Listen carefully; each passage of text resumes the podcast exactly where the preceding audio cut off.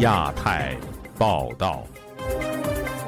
各位听友好，今天是北京时间二零二二年十二月十三号星期二，我是佳远。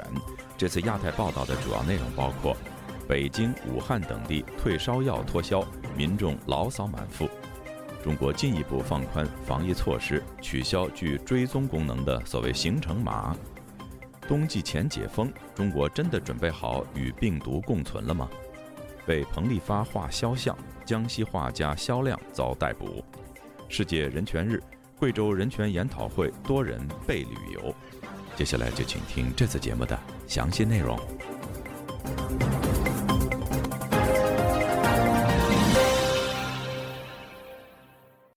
中国全面放开疫情防控后，奥密克戎病毒株迅速蔓延，北京、武汉等地的新冠病毒感染人数快速增加。医院内的医生近半数感染，居委会也停止防控，民间则大肆抢购药品。详情，请听记者古婷的报道。上周五，新冠病毒奥密克戎毒株快速传播，有北京网民称，各大医院都接到了通知，阳性医生返岗工作。儿童医院已经有六七百名医生核酸阳性，其中天坛医院设立了红区，核酸阳性医生专门看阳性患者。佑安民医院人事科当天向医务人员通知，即日起，医生工作人员家属阳性的，不再定为密接人员，可正常上班。据北京居民说，全市所有的医院发热门诊已经停诊。各单位通知员工，如果核酸检测出阳性，可留在家中静养，切勿前往医院就诊。医院已经超负荷运作。一位诚信居民本周日晚间告诉自由亚洲电台，他的多位朋友已经阳性，如果去医院，至少要等五个小时。什么宣武医院啊，排长队，现在药没了，买不着，就 N95 口罩现在买不着。我认识的这些朋友当中啊，我都有三个人也得了，但是他们传递的信息呢，轻症的比较少，亲戚有重的，孩子啊，两天睡了呢睡不醒，现在就是北京的医疗很困难，关键是退烧药嘛都没了，绝大部分人家里没有备用药，这次根本他就没有一个过程。陈先生说，由于居委会和众多防疫人员出现阳性，各个社区全部恢复三年前的状态，无人管理。居民对这波疫情产生强烈的恐惧心理。现在街上没人，商店比原来人还少。中国开放疫情防控的程度可谓全面躺平。北京市阜外东街道办社区居委会本周日向辖区内数千居民发出提醒：即使核酸阳性，也不用向社区报备，只要多喝水、多休息，自觉居家五至七天不外出，期间自行购买抗原和必备药品。社区不再派送抗原，相应药品也请自行购买。通知还称，外地进京不再向社区报备。健康宝不再弹窗，无需隔离，即日起不再出具疫情相关各种证明。该居委会坦诚，近期社区工作人员及家属相继出现不同程度的阳性情况。在三年前武汉肺炎爆发地湖北武汉，当地居民也出现恐慌。居民张先生对本台说：“他也已阳性，但无需上报。”他说：“没有地方可以去看病，那个诊公医诊所都都是排的长队，排队排到马路上，都是发热的。我这边风险还是很难受，发烧、腰酸背疼等，有的全身疼，比流感重多了。”在购物平台京东，过去十天被称为有防疫作用的中成药莲花清瘟成为抢手货。二十四小时销量达到两百万盒，众多网民批评官方早前对该药的过度宣传，造成疯抢，有人借机发财，也有民众批评政府解封前未做足准备，以至于病床不足、药物脱销，造成民间的抢购潮。接近防疫部门的防疫人士潘婷对本台说：“政府突然大范围放宽解封措施。”未做必要的准备，导致社会混乱。躺平是要准备的。国外其实没有真正的躺平呀，包括就是你分诊制度、接种疫苗啊。但是国内它突然就一下子就不管你了呀，是真正的躺平呀。中国的防疫措施松绑后，曾经为严苛政策辩护的专家开始改口。中国首席防疫专家钟南山上周在接受新华社专访时。指奥密克戎变种病毒株致死率已经低至百分之零点一左右，和流感差不多，而且主要感染上呼吸道，很少侵袭肺部。他还呼吁现在全国加强疫苗接种，刻不容缓等。潘婷说，专家研究发现，奥密克戎变种病毒株的。致死率比流感高，官方未解除封控，改口奥密克戎致死率与流感相似，甚至更低。目前重症率高的另一原因是中国人没有打有效疫苗。香港奥密克戎刚来的那段时间，其实是死亡率最高到过二点三百分之二点三。就是香港也是因为没有打疫苗嘛，就是辉瑞接种率很低嘛。中国有一个很大的问题，就是老年人的身体素质非常差。这三年里面，他们也没有任何的经过自然的免疫。钟南山日前在中华医学呼吸病学年会上也提出类似说法，指奥密克戎感染不可怕，百分之九十九的感染者可在七到十天内完全恢复。防疫方式要顺应当前形势改变，不能再用两年前的方法。自由亚洲电台记者古婷报道。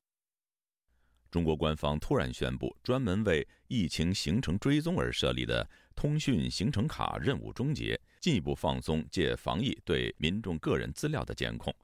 有评论表示，取消行程码是官方走以经济建设为中心路线的一步，但停用疫情相关的系统，并不代表官方放弃以大数据监控全社会的做法。详情，请听记者陈子飞的报道。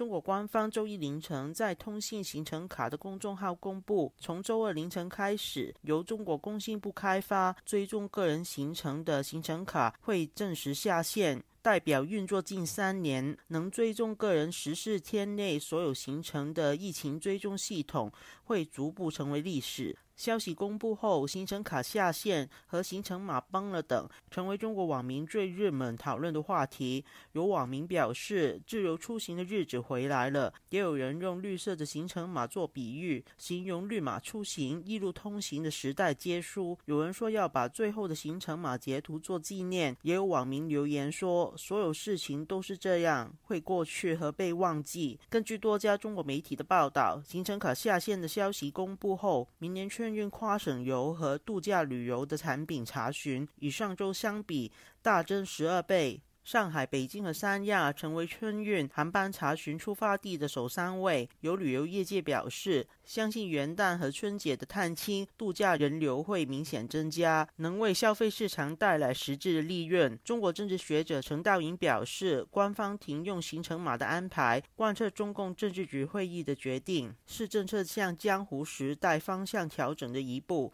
相信现在到明年，官方的政策会以经济和商务活动为先，但。取消行程码不代表官方放弃对民众的严密监控。行程码它主要是根据你的这个手机信号，因为大陆的手机就是联通、移动和电信嘛，这些数据都在那里的。只不过防疫这三年，它是把这些数据拿出来用了。就作为你的行程的一个监控，行程码取消之后，但是它对于一些特定的人的监控，或者说它需要对一些特定的人的行程做一个跟踪，它这个数据仍然还在那里。那我们看到的这一次白日运动，你只要在那个现场经过，手机在身上，它就可以通过数据，他就可以把你找到你这个人，并不妨碍他使用，只不过是对全民的行程的一个控制，他取消了，还是为了经济的考虑。陈道云表示，放松防疫政策不代表中共会改变在二十大定下来的方向，又形容目前的情况与六十年代大跃进形势相近，但现在中共已是习家的天下，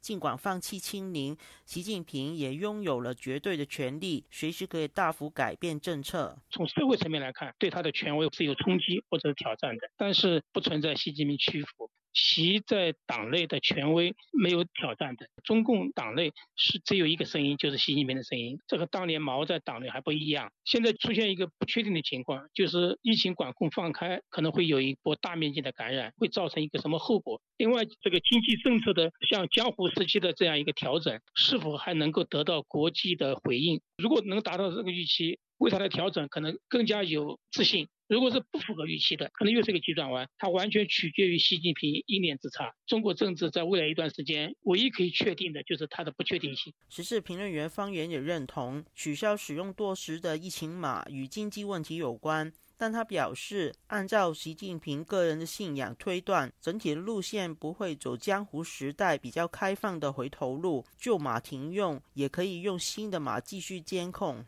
这几年通过大数据的积累，这么详细的个人的信息汇总到当中了。呃，从执政的惯性理念上来说呢，不会轻易的放弃这一块到嘴的肥肉。在此前的一些例子，比方说重庆打黑的时候，提出一个所谓的重庆模式，当时公安系统的那股势力不在了，但是重庆的模式所建立那种政法系统的那种理念却延续下来了。这一次呢，同样的。表面上疫情码也去掉了，但是疫情码所建立起来的那种治理手段和理念，同样可以延续下去。就是我们要防止这种疫情码改头换面。展示出现的这个可能性。关注中国问题的日本静冈大学教授杨海英表示，取消行程码的做法只是因为政治和维稳的需要，官方会继续通过大数据管理和监控全社会，不能说这一次改变就是白纸运动的胜利。就亚洲电台记者陈子飞报道。历时三年，中国终于在世界大流行末期的冬天来临之际，撤销了严格的防控。但各级政府在应对疫情时协调显得有些不利，各种不确定性导致恐慌情绪迅速蔓延。专家们就用药、居家治疗以及其他群众普遍担忧的问题给出了答案。今天，本台记者经纬的报道。随着中国多地防疫措施迎来新调整，群众对放松管控的防疫新阶段产生了普遍恐慌。在医疗资源发生挤兑的当下，普通群众应如何科学地进行自我防护？美国乔治城大学国际卫生系主任黄志环告诉本台，从今年初以来，中国的感染数据来看，中国当前并未完全做好开放的准备，普通群众仍需加强自我防护，戴好口罩，保持社交距离。至于近期多地发生囤药的现象，黄志环说。一般人嗯，对，就是感冒症状差不太多，那大家就是按感冒症状来对应吧。那我都是觉得，其实这个退烧药可能不应该太早用，就是大概是症状开始了之后再用药，不需要提前用药。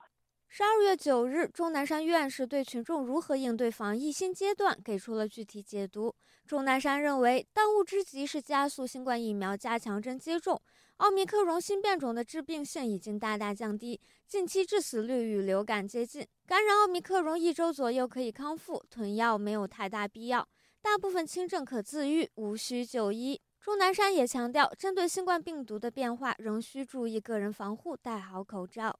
部分群众对应该先感染还是后感染存在疑虑，就此，黄志环认为，主动感染的风险仍然很大。大多数人不需要太过紧张。其实呢，如果打了疫苗，呃，打过疫苗，特别如果有加强针就更好，那就不用太害怕。嗯，然后另另外呢，对自己的身体状况的评估呢，就说自己有到底有没有基础病，有没有这种肥肥胖、糖尿病、高血压、心心脏病，啊，然后当然呢，就是肿瘤这些方面免疫力都要考虑到。就是如果没有这些慢性病的话。一般来说，只要注重自己的这个体温，不要持续的多很多天的高。如果能够测血氧的话，就是手指的血氧的话，也是一个监测目目标。近期，中国国家疾控中心病毒所所长许文波介绍，中国现阶段流行的新冠病毒以奥密克戎变异株 BA 五的亚分支 BA 五二和 BF 七为主。北京市呼吸疾病研究所所长童朝辉说，只要该病毒还是奥密克戎分支，其毒性、致病力和传染性不会有本质改变。黄志环表示，新冠病毒的变异一直在进行，新亚型层出不穷。他说：“中国政府只要通过技术分析变种特性，做好预防工作，并加强国际公共卫生合作，群众就无需对新变种过度担忧。”在十一月十二日，中国国务院联防联控机制新闻发布会上，国家卫健委副主任雷海潮提到，中国每千人口的医学床位仅有六点七张，每十万人口的重症医学床位不到四张，与发达国家相较存在不小差距。然而，在十二月九日的新闻发布会上，中国国家卫健委医政司司长焦亚辉改口说，中国重症医学床位接近每十万人约十张的水平，引发外界质疑。恐慌情绪肆意蔓延，也是造成医疗挤兑的重要原因之一。哈佛大学公共卫生学院免疫学和传染病学系荣退教授李敦厚说：“中国政府需要加强群众抗原自测能力，以区分新冠感染和其他呼吸道疾病，避免因恐慌就医导致的医疗资源配置不均。”他说：“抗原检查的试剂要足够，这个政府一定要呃想办法这样做。像。”如果像美国这样的做法的话，他政府实际上有一段时间都寄到家里去。中国花那么大、那么多时间、那么多的精力、那么多的钱在做核酸检验，完全转移过来做这个花花。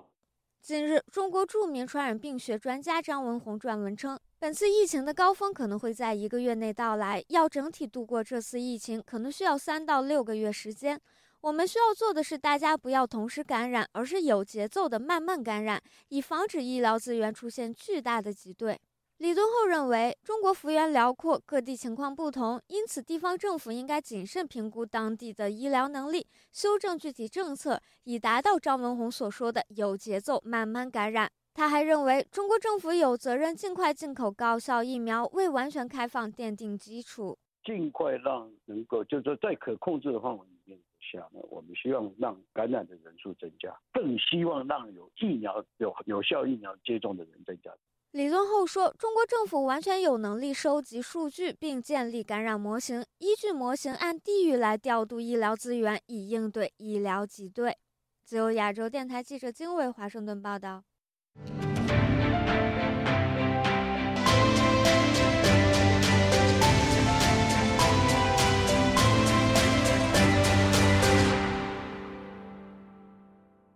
北京四通桥抗议事件和后续信息目前仍被当局全面封禁。江西一名六十多岁的画家，因为在推特上发布示威者彭丽发的画像，被以涉嫌寻衅滋事正式批捕。请听本台记者高峰的报道。中共二十大开幕前夕，一名示威者在北京海淀区四通桥上悬挂抗议标语，引起国际社会广泛关注。被外界认为是示威者的彭丽发，事后被公安带走，至今下落不明。十月十五日，也就是四通桥事件后两天，江西南昌画家肖亮在自己的推特发布彭丽发的画像。肖亮妻子严女士对本台表示，第二天，丈夫和他的一台电脑被公安带走。他带走的时候呢，我恰巧在外面跟朋友聚会。我一直是到晚上六点来钟，我才接到消息，呃，接到消息叫我去配合调查。公安就说他翻了墙，画了敏感人物，说他你翻墙是违法，就是问我问我那个肖亮平常有什么爱好，有交了些什么朋友，有什么样的聚会，他平常是呃这在家里干些什么？我就说他不喜欢交朋友，他一般都是在家里宅在家里不出去的。我说他一个朋友都没有。完了我在那里待了几个小时，他就说这个人不能跟我回来，这一直到到现在。其后。肖亮被以涉嫌寻衅滋事遭刑事拘留，上星期更被检察院正式批捕。他们说侦查阶段，听说这个侦查阶段要要两到三个月嘛，啊，因为他那个公安是不让律师干预，说是现在正在刑侦阶段，不让律师干预。完了，我就请了一个阶段性的律师，我我猜他可能是绕过了他们，直接到看守所见面的，因为他现在不让那个面对面嘛，只是视频约见嘛。他是绕开公安的，见过肖亮两次。肖亮那个带出来的信息就是没什么，他就是没有什么做了什么很过分的事情。肖亮现年六十三岁，严女士最担心的是他在看守所的健康状况。他是老老高血糖、高血压、高血脂，而且他有很严重的椎间盘突出，他的身体是按道理是绝对不适合关押的。公安给我的信息是就说他还好，呃，他说他有什么情况，里面的医生会处理。完了，律师呢看到他呢也说还好，但是我知道这个还好跟我们心里的还好是有距离的，但是有明显的什么虐待呀，我是没有听说。至于会否聘请维权律师为丈夫辩护，严女士说自己处于两难。我当然希望有律师的支持，维护他的最基本的权利，但是呢，我又生怕惹怒了公安，把他往死里面去搞他，让他越发对他不利，这是我家属最担心的事情。因为我我目前请的律师，我估计他是没有打过这类的官司的，他只能做到帮我鉴定人传传话，完了给他进行一个基本的、基本的法律上的东西的告知，比如说你有些大概有些什么权利，是吧？你有些什么义务，我估计他也顶多只能讲这些东西。严女士说，由于丈夫画画不拘一格，不排除他遭到秋后算账的可能。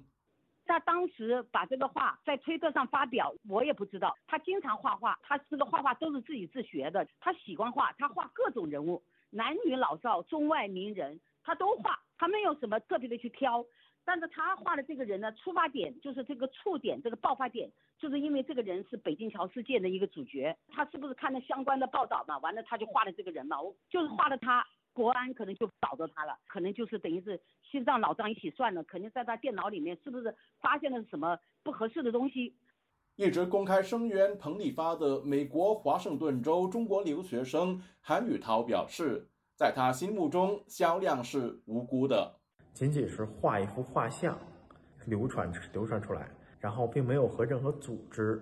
或者是和任何获取任何报酬。并没有参加任何组织获取任何报酬去反对共产党，都会被逮捕。我声援这位江西画家肖亮，他是无罪的。肖亮发布彭丽发画像之前，十月初也曾发表一幅相信是乌克兰女兵的画像，下方标注“向反抗俄罗斯侵略者的乌克兰人致敬”。自由亚洲电台记者高峰香港报道。中国民间组织贵州人权研讨会的多名成员于上周六，也就是十二月十号世界人权日前，被当地国宝强制从家中带离外出旅游。也有的人被软禁在家，其中包括陈曦、廖双元、黄彦明、李任科等多位重量级的艺人士。据知情者表示，当局禁止他们任何形式的聚会。详情，请听记者古婷的报道。十二月十日，世界人权日前一天。贵州人权研讨会成员申友莲、廖双元、黄彦明、李仁科以及曾宁等多名成员，在贵阳市家中被该市公安局国保带走强制旅游，另有多人被软禁。一位不愿具名的异议人士本周日晚间告诉自由亚洲电台：“人权日期间，该组织全体成员像往年一样被贵州市多个。”地区的公安分别带往郊区软禁。他说，与以往不同的是，此次被软禁的时间比往年短，一般都在两至三天，而去而往年至少十天以上。去年二零二一年，因为陈曦在十一月二十八日从贵州省新义监狱。出狱更是接近半个月。该人士说，多年来，贵州国宝不准他们以任何形式聚会，也不让他们以民主国家外交官和外国媒体记者接触。从2008年起，每年的中国全国两会六四周年日、世界人权日以及中共建政一百周年日。中共二十大等所谓政治敏感期，贵州人权研讨会成员均被居住地警方软禁或带走旅游。近年来，贵州活石教会牧师杨华、苏天富以及艺人士张甲龙等人也被强制旅游。他继续说：“关注之后，陈曦和米崇彪一样，虽然被获释回家了，但他继续受到。”官方的监视，公安每天安排人守候在他家的周围，然后监视他，他的同道好友也都不能看他，他现在处于一种被隔离的状态。十年前，贵阳市中级法院以煽动颠覆罪判处陈曦十年刑期。二零一二年五月二十八日，贵州人权研讨会。在贵阳市人民广场举办公开纪念六四活动，该组织成员米聪彪因发起人权橱窗，呼吁自由民主，其后遭到长期软禁。至今年近八旬的米聪彪夫妇仍无法与外界联系。苏州中学前教师、艺人士潘露对本台说：“最近十年，中国大陆的人权状况持续恶化。”贵州人权研讨会在严酷的政治气候下存在，就是一种积极的意义，因为大陆的人权问题已经恶化到令人惋惜的地步，肆意践踏基本人权。世界人权日前后，为四通桥勇士彭丽发画像的南昌画家肖亮先生被逮捕。十二月五日，围观广州白纸革命的杨子金女士被刑事拘留。贵州人权研讨会的活动空间和舆论空间必然逐年丧失殆尽。二零零五年成立的贵州人权研讨会，致力于追求中国社会实现自由民主与法治，呼吁当局平反六四，释放异议人士。成立初期，人权研讨会数十名成员定期相约在家中座谈。由于时常受到公安上门威胁，后转移到室内的公园聚会，每逢周五都有二十多人参加。自由亚洲电台记者古婷报道。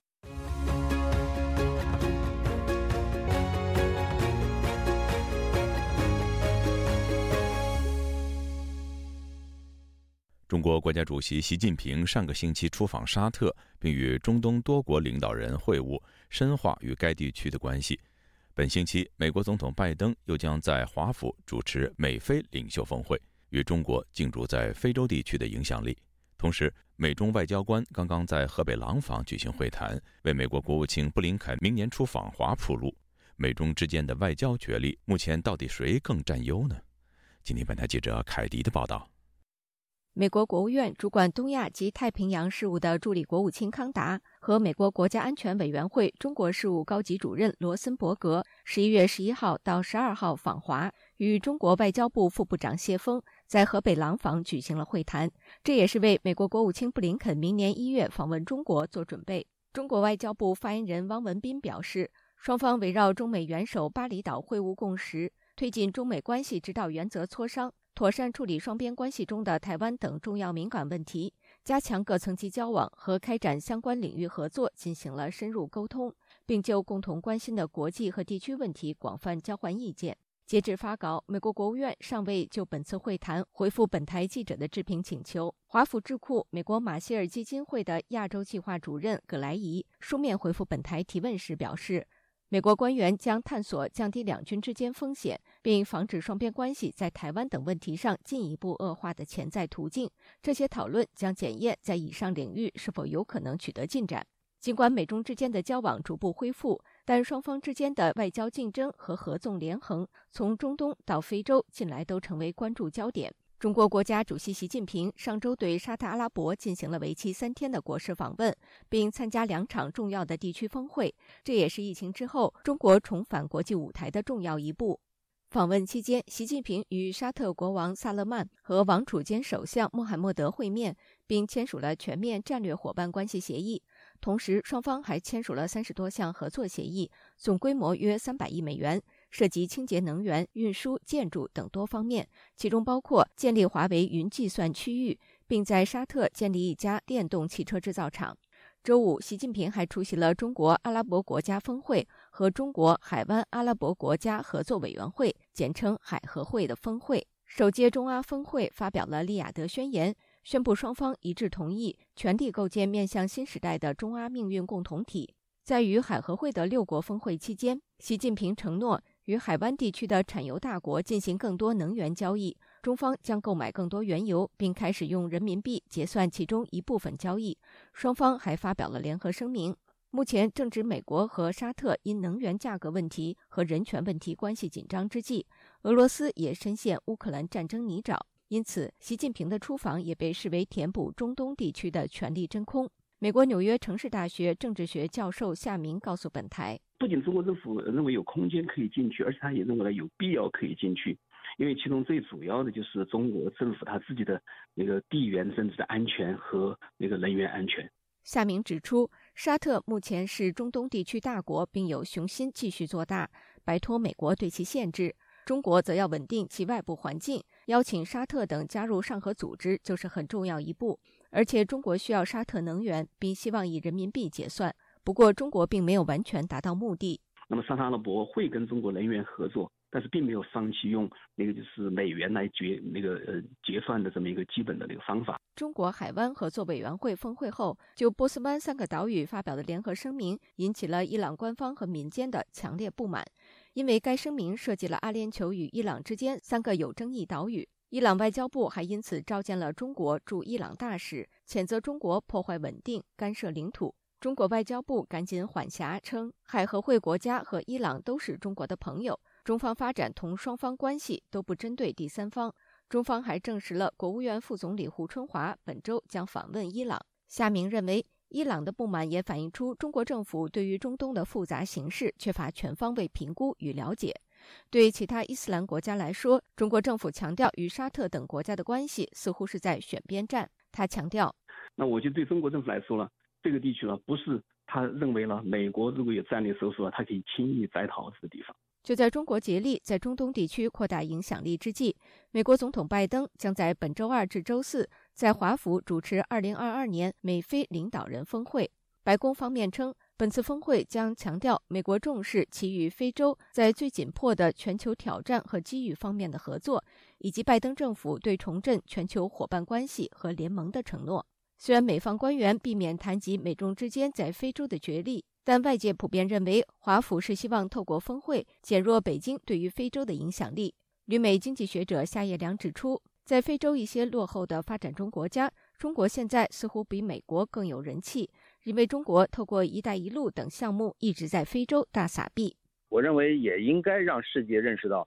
美国不是可以永远成为最慷慨的慈善家。呃，美国事实上也做不到。所以呢，不要指望太多。夏野良指出，非洲的落后国家恐怕更多要依靠制度层面和政策层面的改变，减少其依赖性。无论是依赖美国还是中国，都是不现实的选择。以上是自由亚洲电台记者凯迪华盛顿报道。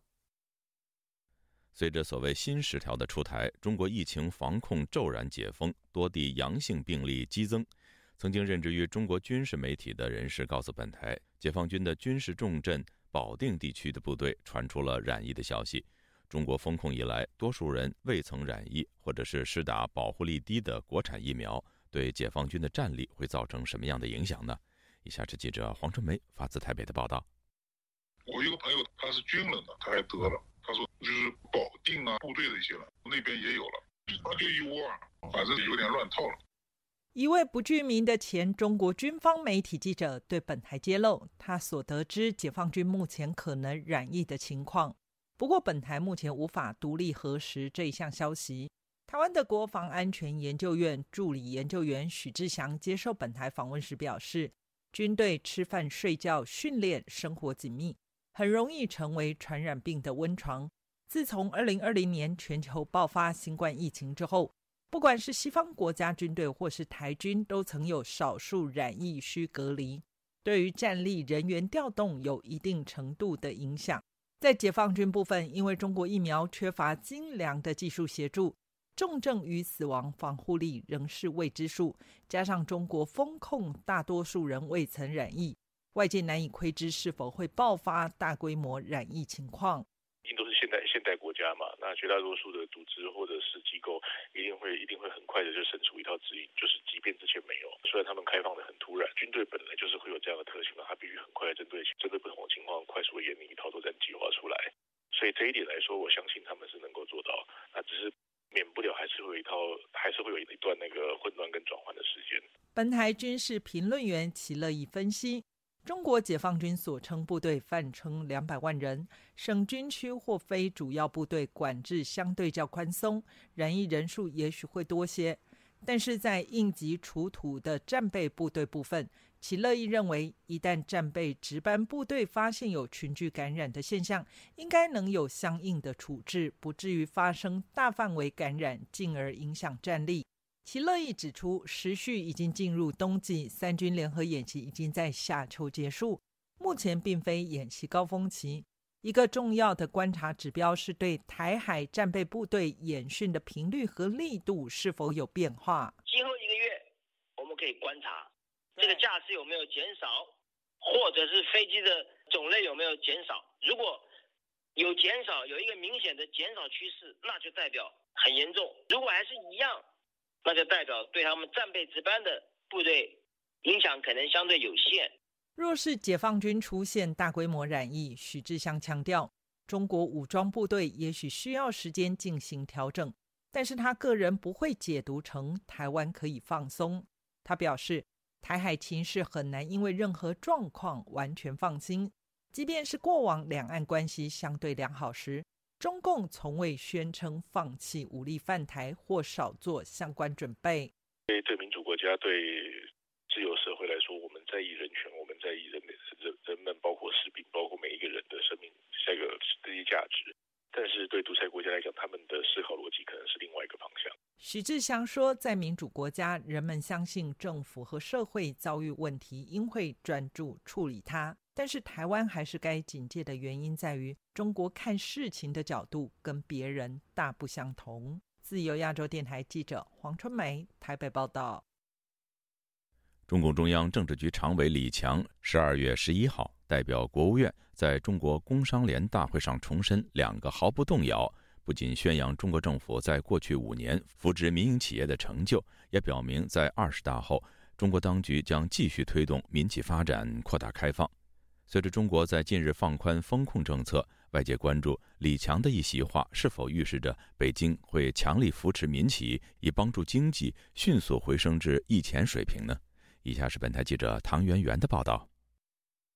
中国工商业联合会第十三次全国代表大会周日的开幕会上，尚未接任国务院总理的李强就已经代表国务院在工商联大会上致辞。李强在致辞中强调，中国将坚持两个毫不动摇政策方向：毫不动摇的巩固和发展公有制经济，以及毫不动摇的鼓励、支持、引导非公有制经济发展。李强特别指出，自中共十九大开始就特别重视民营企业发展。中共总书记习近平过去以引导共产党党推出一系列扶植民营经济的改革，为民营经济塑造良好发展环境，使中国民营经济规模和实力大幅提升。然而，过去三年，中国经济受新冠疫情以及风控政策重创。此外，习近平上任以来高举共同富裕等政策，外界关注中国的民营企业是否真如李强所说，自十九大以来得到良好的成长。旅居纽约的中国政治经济评论人士秦鹏在接受本台采访时告诉记者，不同于李强。在工商联上的演讲，十九大以来，中国当局对民营企业的打击是更加严重。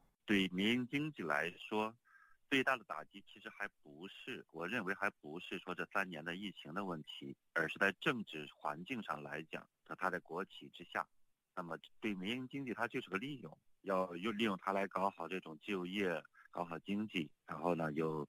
呃税收能够让政府呢有钱花。呃，民营经济它永远不可能变成中共的自己人。秦鹏还说，特别是在过去的两年，我们看到对呃高科技企业的打击等等来讲的话，是非常明显的，就是瞄着民营经济，让他们更加听话，让他们参与共同富裕，让他们的话呢能够去，呃帮着中共去实施这些监控民众。大数据。旅美经济学者郑世光则表示，自十九大以来，中国国务院总理李克强跟中国国家领导人习近平对于民营企业保持着不同态度。过去五年，实际上一直有两条线：习近平的一条线和李克强的一条线。李克强就是给民企讲出松绑，呃，那习近平的线呢，就是打击这个有重量的呃。有影响力的民企要把他们导向所谓的共同富裕的路线。李克强的路线会帮助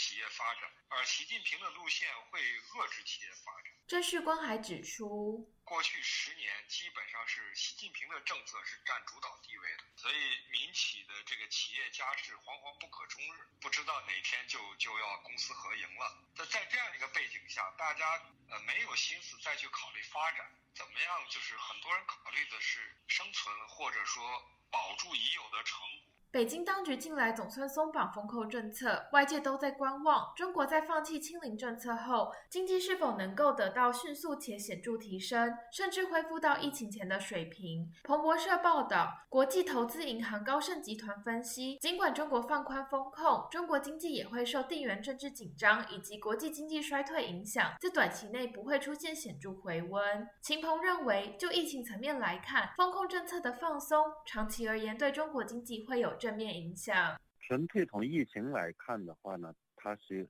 这个现在的放松可能会有两个方面的这样的影响。一方面呢，就会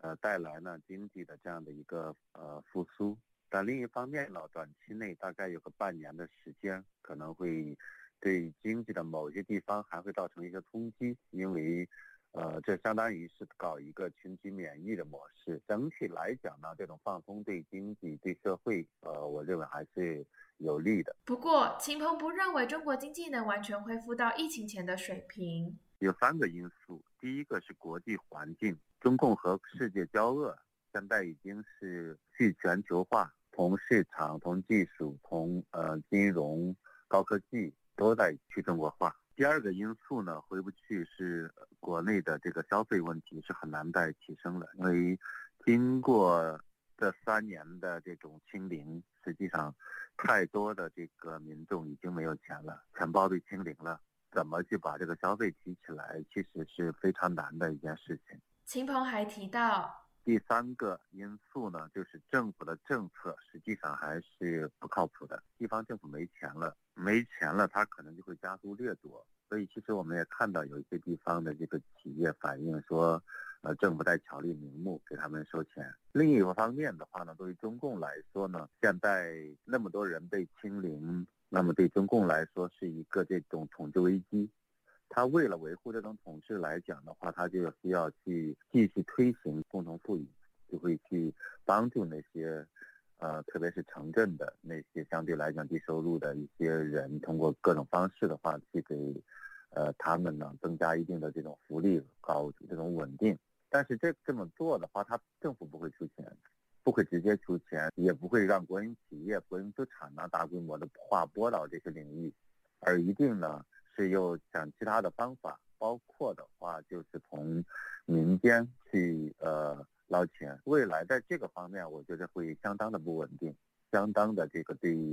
企业的这种打击会会会很厉害。郑旭光也认为，中国如今与西方社会交恶，西方国家努力培养自身产业链韧性，而不敢依赖中国经济，这让中国经济水平难以恢复到疫情前的水准。除此之外，郑旭光还补充，中国经济现在也已经不再享有人口红利，人口红利衰竭，已经衰竭，而且呢需要大规模补足。那么填补不是五年、十年的问题，是二十年的问题。自由亚洲电台记者唐媛媛，华盛顿报道。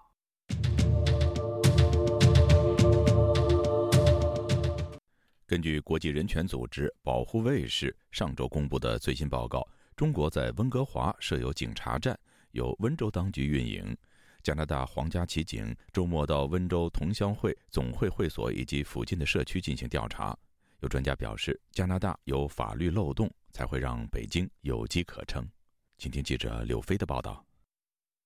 周六下午，至少有六名加拿大皇家骑警来到列治文著名的商城时代坊附近的一个小区，引起了社区居民一阵骚动。警方的调查对象主要是位于小区内的温州同乡会总会会所，顺便也和社区居民做了简短的访谈。根据加拿大环球新闻的消息，警方不愿对此调查行动做出任何评论，但是有住在社区的居民表示。警方询问他们是否曾目睹可疑的活动。警方有来问我有没有什么可疑的人或是特殊的事情在这里出现。他们说，如果看到社区里可能有非法的活动，我可以联系他们。温州同乡总会向环球新闻证实，警方曾经登门造访，并问了一些问题，令同乡会感到意外。记者星期天来到温州同乡会总会的会所，大门深锁，无人应门。住在附近的一个民众知道有警方来过，但不清楚究竟警方想查什么，觉得同乡会就是一个联谊的场所，不太可能涉及什么非法问题。有听说警方来问了一些人，那我们昨天晚上比较晚回来，没碰上。我觉得同乡会的人蛮好哎，我们这个社区也很安静。没什么奇怪的事情发生啊。警方并未对温州同乡总会提出任何指控。虽然无法确知警方来盘查的动机，但巧合的是，上星期，保护卫士组织公布的新报告中，披露更多中国在海外设立的警察服务站，其中提到一个站点是在温哥华，由温州当局来运营的。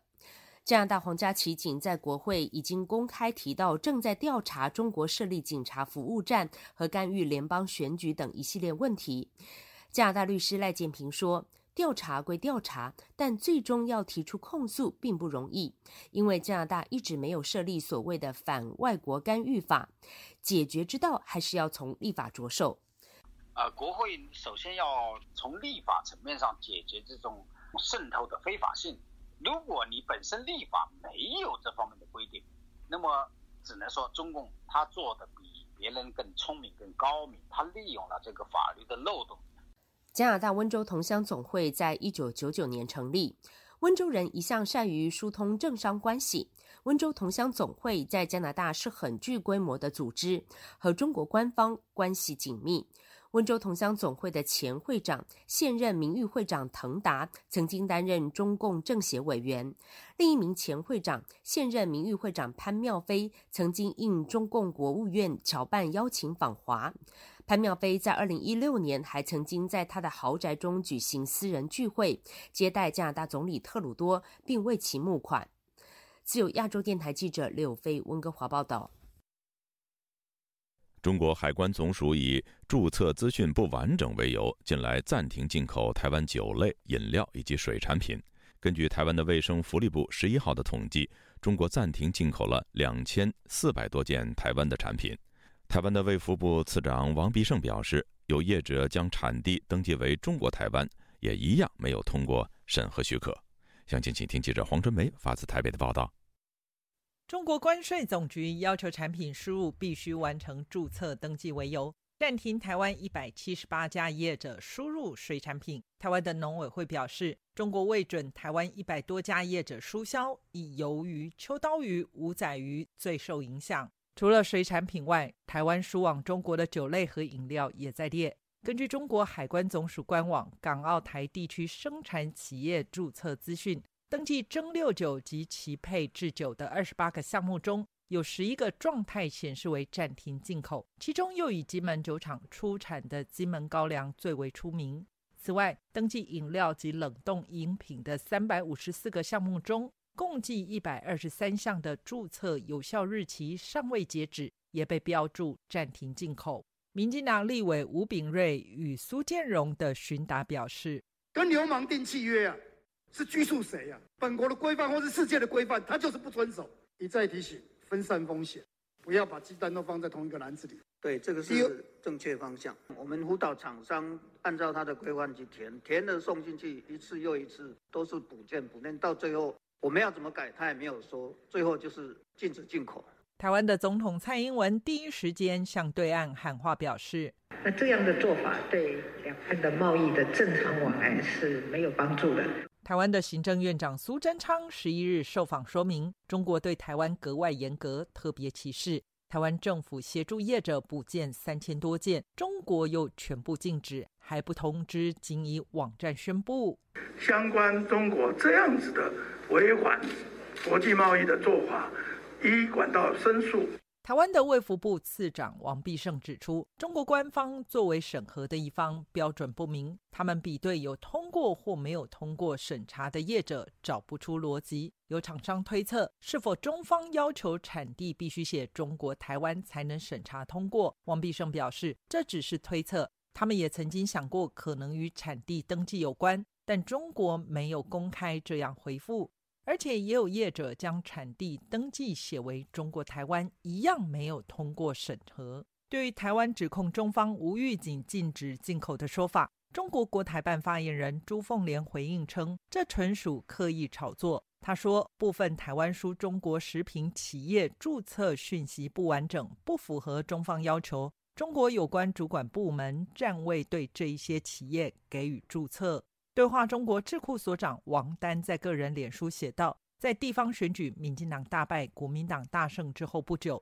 中国突然封杀台湾产品，这个时间点的选择已经证明，这分明就是出于政治动机。”王丹认为，以商逼政，重出江湖。这一次的封杀代表中共已经提前介入二零二四年总统大选。自由亚洲电台记者黄春梅台北报道。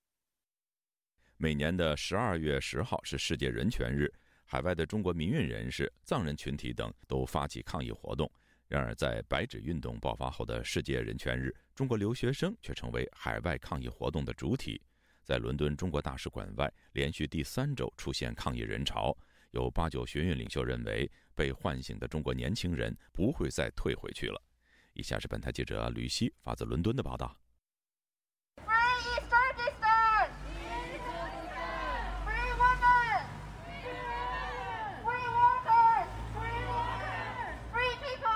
周六世界人权日，抗议声再次在伦敦中国大使馆外响起。然而不同的是，今年人权日的抗议由在英中国留学生发起，数百名参与者当中有中国留学生，也有藏人、维吾尔人和港人，各族代表轮流发言。发起这次抗议活动的组织 China Defiance 成员以在英中国留学生为主。代表以中英双语发言，他们表示拒绝继续当国家机器的螺丝钉。内地人在清零中所经历的监控和封锁，早就折磨了维吾尔人的五年。方舱医院就是汉人的集中营，学习强国就是汉人的民族同化教育，而富士康工厂所谓的闭环管理和其他吃人条款，与新疆棉花背后的强迫劳动也并没有分别。在越来越厚的防火墙和逐步收紧的审查制度下，我们人人自危，我们难以在中文互联网上表达自己，更难以。找到志同道合的彼此。中国人被原子化，我们自扫门前雪。我们不要再被当成一颗螺丝钉，为了国家机器的运转而活。我们是人，我们要的是人权。他们也把中共统治下的受害者资料制作成海报，在中国大使馆外展示。呼吁世人不要忘记他们，当中包括实地采访武汉疫情的公民记者张展、女权活动家黄雪晴、四通桥勇士彭丽发、维吾尔族学者伊利哈木、香港民主派人士黄之锋等等。随着中国政府放宽防疫措施，国内的反抗声音开始越来越小。然而，有不愿意透露姓名的中国留学生表示，真正的秋后算账现在才开始。希望外界不要淡忘，因为参与运动而被抓捕的中国学生。我我们已经看到有国内抓捕的行动，我包括在南京传媒学院，呃，第一批抗议的学生和广州抗在上街抗议的学生都已经出现被失踪或抓捕的信息出来。呃，我们听到以后也是非常担心，也是试图能在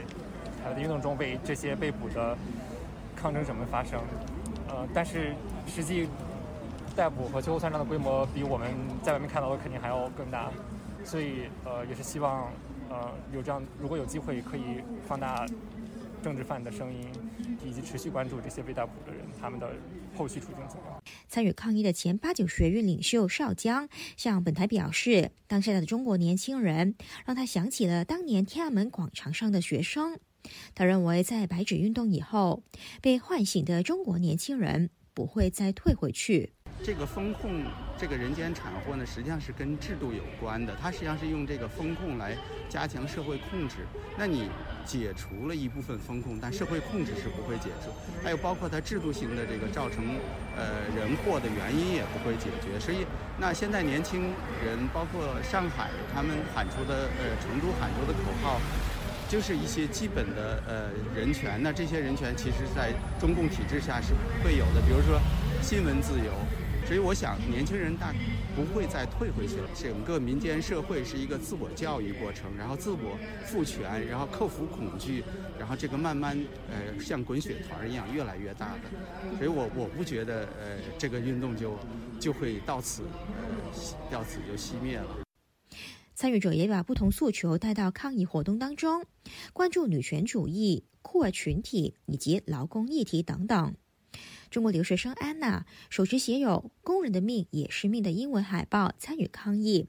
他列举了河南安阳工厂大火、河北方舱医院工人触电身亡等事故。他接受本台访问的时候说：“希望外界知道，在乌鲁木齐大火以外，有很多中国工人因为国内清零政策而不幸身亡，包括改造方舱医院以及被工厂闭环管理的工人。”他也希望更多人明白。在苹果新款手机的背后，是遭受强迫劳动的中国富士康工人。自由亚洲电台记者吕希，英国伦敦报道。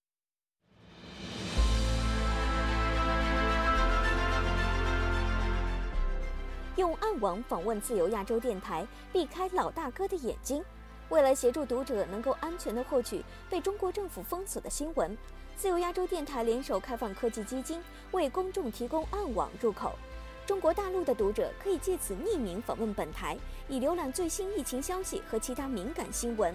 该暗网普通话网址是 h t t p s 冒号斜杠斜杠 w w w 点 r f a 六二 z l 六 z 六 o w m t l f 点 o n i o n 斜杠 m a n d a r i n 斜杠。读者可使用基于火狐的洋葱浏览器，匿名访问以上网址。该浏览器最初由美国海军研究实验室设计，可以通过像洋葱一样的多层加密结构，屏蔽互联网用户的地点和身份，绕开政府的审查和监控。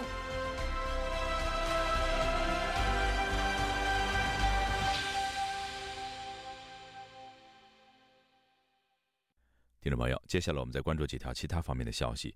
据总部位于挪威奥斯陆的西藏之声十二号报道，世界人权日之际，恰逢西藏精神领袖达赖喇嘛荣获诺贝尔和平奖三十三周年之日，印度新德里藏人社区就此举行纪念活动。印度援藏团体印藏友好协会也发起自由西藏签名征集活动，呼吁印度政府针对藏人人权状况向北京施压，要求中方停止打压藏人。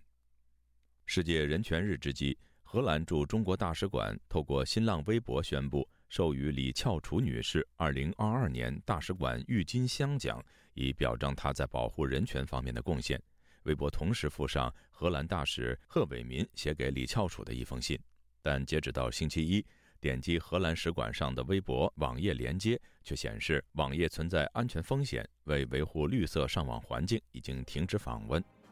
各位听众，这次的亚太报道播送完了，谢谢收听，再会。